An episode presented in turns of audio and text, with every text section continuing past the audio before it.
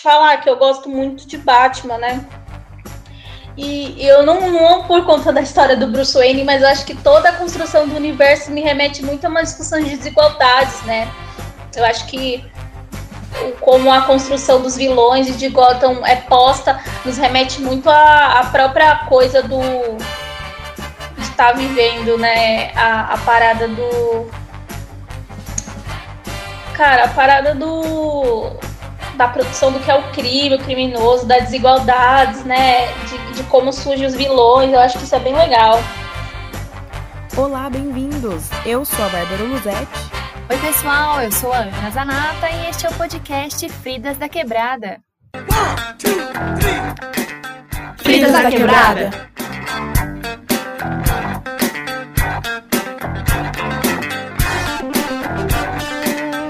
Tempo, grande parte das atividades culturais ficaram localizadas nos grandes centros urbanos e eram acessadas apenas por quem tinha condições financeiras mais altas. Mas os tempos mudaram e a periferia está provando a cada dia que, além de ser uma grande consumidora de arte, é também uma produtora.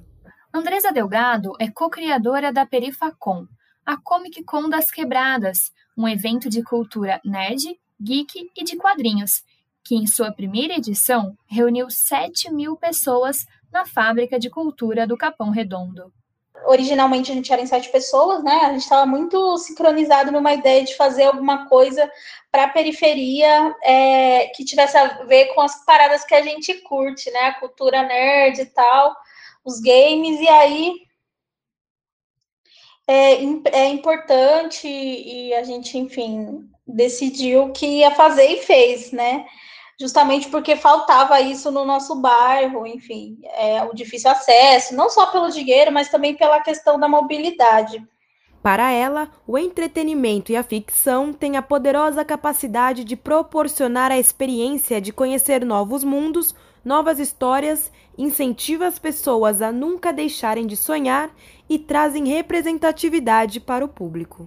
É, é, bem difícil, porque tudo que se remete à periferia, a gente vem com uma carga histórica de muito preconceito, então é, conseguir quebrar com isso não é fácil, né? Imagina que é uma coisa histórica aí da nossa sociedade, que tem a ver com até com a discussão racial, com a escravidão e tudo mais enfim, é bastante difícil, mas aí tarefa dada é tarefa cumprida, né? Eu acho que esse é o trabalho que o Perifa e outras iniciativas que eu até participo e outras não, tem, tem pegado de, de missão, né? Esse é um desafio nesse processo da democratização, né? Porque você vai ter que procurar cavucar e você vai ter que dar visibilidade de voz para essas pessoas, né? E, e, eu acredito que a cultura é um, a cultura e entretenimento ele é um meio de acessar as pessoas. Não dá para tratar a cultura como um subproduto, ah, é uma coisa que não precisa agora, é plano B, plano C. Muito pelo contrário, é importante que as pessoas estejam entretidas, que elas estejam felizes, que elas possam trabalhar o, o ficcional e, e tudo mais na vida delas, né? A CCXP, maior evento de cultura pop nerd da América Latina, cobra de 100 até 8 mil reais em seus ingressos. Para criar pontes e proporcionar uma experiência que poucos jovens da periferia têm acesso, a Perifacom convidou 150 jovens para curtir um dia na feira. Cara, é, essa coisa do rolezinho foi bem legal e ela marca muito uma parada que o Perifa vem fazendo e quer fazer, que é as pontes, né? A gente não é evento da periferia para só para a periferia. Evento da periferia que a gente quer abrir todo esse universo e vice-versa, né? Construir pontes. Então, dessa possibilidade para a galera conhecer a CCXP, conhecer a galera do Sintonia, ver as outras coisas da Netflix, até da própria CCXP, foi incrível, assim. Eu acho que é isso que está faltando, assim, e o Perifa está cumprindo essa tarefa. Quando falamos de moda, é comum associarmos o meio fashion aos grandes centros e marcas de grife, já que historicamente o vestuário é uma indicação de posição social. Mas a periferia também sabe criar moda. Uma prova disso é a modelo Cris Marques, de 33 anos, mãe de duas crianças, formada em design de moda e que começou sua carreira nas passarelas por meio do projeto PIN, Periferia Inventando Moda. Eu nasci e cresci aqui no bairro do Imirim, que é na zona norte de São Paulo. Mas a minha condição é de uma, uma vida simples, uma vida de muita luta, de muita batalha, né? Eu sou uma mulher negra, é, empreendedora, sou mãe, né? É, também. E eu me identifico, sim, como uma mulher na periferia que encontrou na moda uma, uma forma de transformar a minha vida.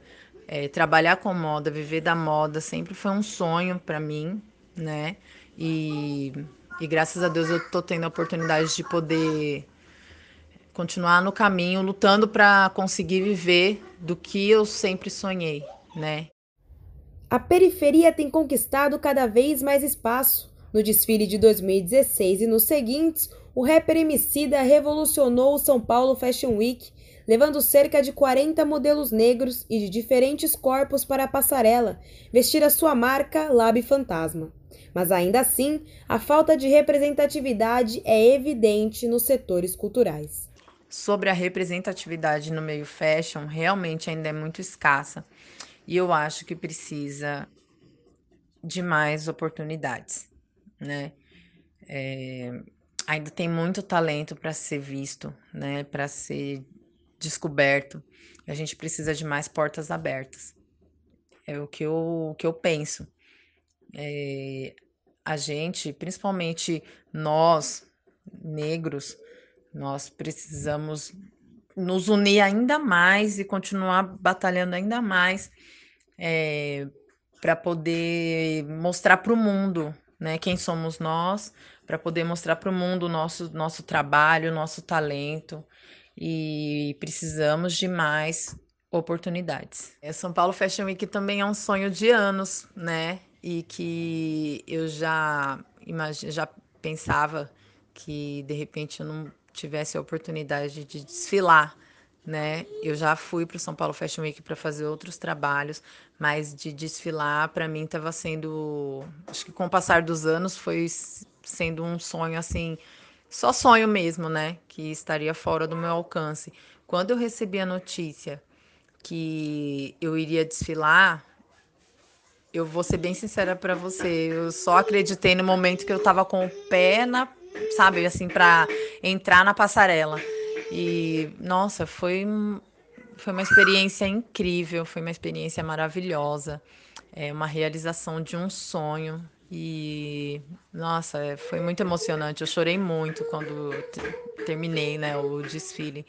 E eu desfilei para o Isaac Silva, que também para mim é uma referência na moda, né? Desde quando eu vi o primeiro trabalho dele e desfilar para ele assim foi uma honra. Né? Foram dois sonhos de uma vez. eu acho que é importante quando a gente fala dessa coisa do meio geek, entender que não está faltando, na verdade está sendo invisibilizado uma porrada de gente, né? Cara, o meu recado para os jovens da periferia que querem ser geek, velho, é que não desistam dos seus sonhos. Se o seu sonho é fazer um jogo de tabuleiro, um jogo de cartas, se o seu sonho é mestrar RPG, se o seu sonho é fazer uma HQ, ser ilustrador, o que, que for seu sonho, é, corra atrás. A gente está num. Querido, a gente tá num momento muito importante, foda, parece ruim, mas a gente está num momento muito melhor, pensando nas outras gerações, que é dá para fazer, sabe? Tá rolando, entendeu? Então, é, a gente já tem iniciativas, é, tanto com o Perifacom, Perifagame, enfim, tantas e tantas outras coisas que a gente consegue botar e, e vai ser e é incrível esse momento que a gente tá vendo. E a, o, o futuro das próximas gerações é que a gente consiga abrir mais, expandir toda e dar voz para essas pessoas. O podcast Fridas da Quebrada é uma produção de Ana Carla Zanata, Bárbara Luzetti, Camila Gomes, Letícia Couto, Mariana Oliveira, Rafaela Oliveira, Raquel Alves e Thalita Altruda, alunas do oitavo semestre do curso de jornalismo da Universidade São Judas, Campus Moca. A peça foi produzida para a disciplina Narrativas Jornalísticas como parte do trabalho de conclusão do curso de jornalismo. Orientação professora Patrícia Paixão, coordenação dos cursos de Comunicação e Artes, professor José Augusto Lobato, reitora da Universidade São Judas, Mônica Orcioli e chanceler, doutor Osiris Silva.